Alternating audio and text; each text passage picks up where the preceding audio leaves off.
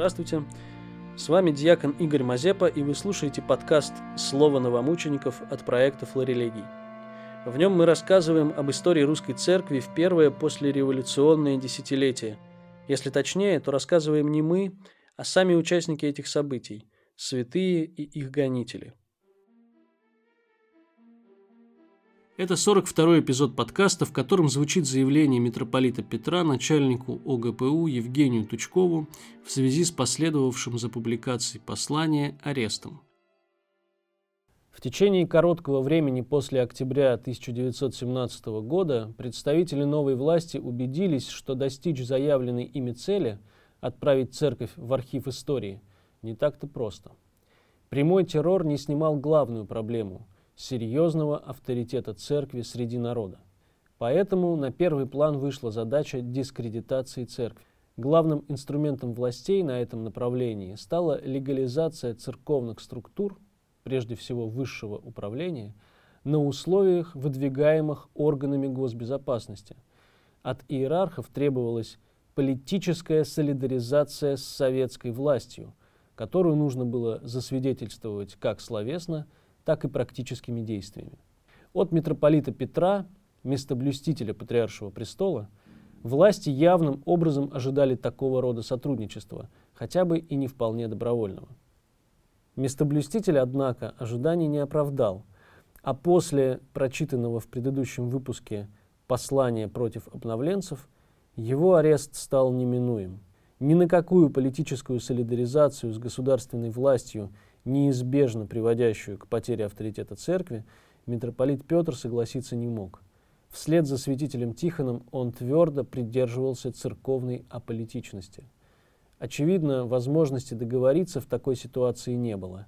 Тем не менее, арестованный 10 декабря 1925 года митрополит Петр, находившийся во внутренней тюрьме на Лубянке, все же счел необходимым сказать властям свое слово, читаемое в настоящем выпуске – заявление от 14 января 1926 года, адресованное начальнику 6 отделения секретного отдела ОГПУ Евгению Александровичу Тучкову.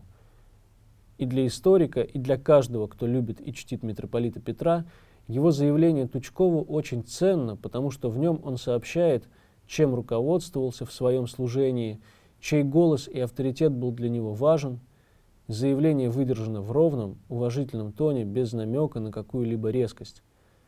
Следует отметить, что вынужденное общение митрополита Петра с Тучковым продолжалось многие годы. Оно началось еще в 1924 когда в переговорах с ОГПУ по поводу легализации от лица патриарха Тихона, проходившего тогда лечение, участвовал митрополит Петр. Продолжилось во время следствия, а завершилось в 1930-е годы в Свердловской тюрьме – завершилось трагически, но победно. Об этом еще пойдет речь впереди.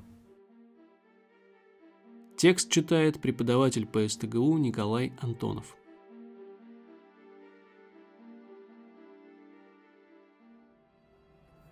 Заявление митрополита Петра начальнику 6 отделения ОГПУ Евгению Александровичу Тучкову.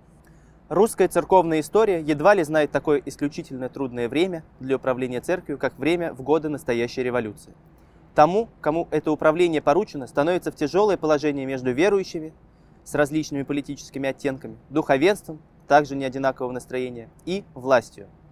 С одной стороны, приходится выдерживать натиск народа и стараться не поколебать его доверие к себе.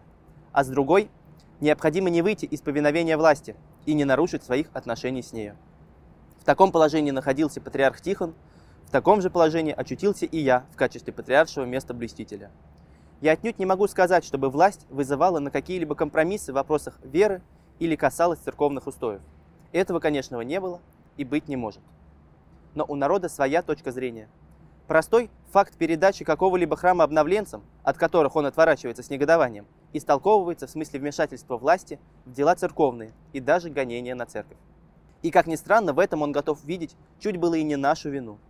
Между прочим, отмечу, что среди тех же самых вопрошателей замечается и тяготение к власти, если мимоходом коснешься вопроса о социальной революции и пояснишь, что задача ее – улучшить жизненные условия трудящихся классов. Теперь спрашивается, какая в данном случае должна быть линия моего поведения. Я решился быть с народом. Этим, конечно, я не имел никакого намерения выразить свое равнодушие к власти или неповиновение ее распоряжениям. Мне представлялось, раз этого я не допускаю, то значит поступаю правильно и гарантирован от каких-либо случайностей. Вот почему я очень редко обращался к вам со своими заявлениями. Не скрою и другие мотивы этих редких обращений. Мотив этот, опять-таки, кроется в народном сознании. Простите за откровенность, к человеку, который часто сносится с ГПУ, народ доверия не питает. Наши с митрополитом Серафимом Тверским при патриархе Тихоне частые посещения ГПУ истолковывались далеко не в нашу пользу. А митрополита Серафима народная молва прозвала даже Лубянским митрополитом. И я замечал, что в начале моего управления церковью многие сторонились меня. Такое явление, конечно, ненормальное. Что же я за глава церкви, когда паства не со мною? Могу ли я тогда быть желательным и для правительства? Я и хотел совершенно освободиться от каких-либо нареканий со стороны народа и духовенства – эта моя осторожность, как вижу, была излишней и привела к такому печальному результату. На мое управление имели влияние и некоторые другие обстоятельства. Их я не старался избегать. Мои собратья-архиереи были не одинакового настроения в церковном отношении. Одни более либерального, другие строго церковного. С мнением последних я считался и их советами пользовался, так как народ относился к ним с большим доверием и даже называл некоторых из них столпами церкви. Порвать с ними связь я не имел основания – и кроме того, это значило бы порвать и некоторую духовную связь с народом, что, конечно, для меня было бы очень тяжело. Но их суждения не выходили за пределы церковности. Замечательно, что никто из более либеральных архиереев никогда не высказал даже намека на какое-либо порицание. Этих строго церковных архиереев и не называл и я лицами с какой-либо политической окраской. И в беседе со мной они не касались политики, кроме разве сообщения той или другой новости, подчеркнутой из газет или обывательской молвы. Лиц из светской интеллигенции я почти не знал и сношения с ними не имел, если не считать известного вам случая обращения к Самарину, как бывшему своему оберпрокурору и человеку весьма образованному и в церковной сфере. Правда, доносились пожелания, чтобы я был тверд на своем месте и строго сохранял православную веру и церковные порядки. Признаюсь, пожелания эти для меня были не безразличны, я к ним прислушивался и в некоторых случаях руководился ими но какого-либо явного и систематического влияния со стороны ли одного или группы лиц я не замечал. Это мое несложное заявление вполне правильно отображает мою церковную деятельность в СССР.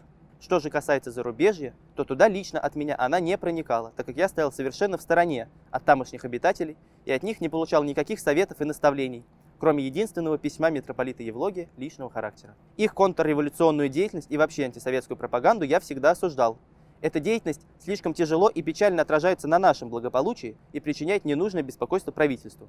Они должны дать ответ пред судом церковным, так как нарушают заветы церкви о том, что последнее аполитично и ни в коем случае не может служить ареной для политической борьбы. Митрополит Петр Полянский, 14 января 1926 года.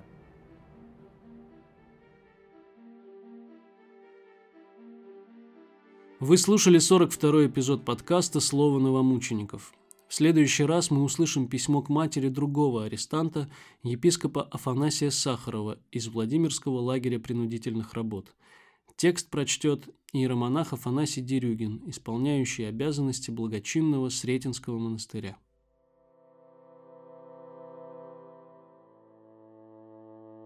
Мы рады, что вы смогли разделить с нами память о новомучениках. Разделите ее с другими – Сохраняйте, рекомендуйте, пересылайте наши материалы тем, кому они могут быть полезны. Над выпуском работали чтец Кирилл Алексин, чтец Михаил Гар, Эльга Канаева, Анна Косоева и я, диакон Игорь Мазепа, научный консультант, доктор исторических наук, священник Александр Мазырин. Произведено совместно с ПСТГУ творческой мастерской на горе.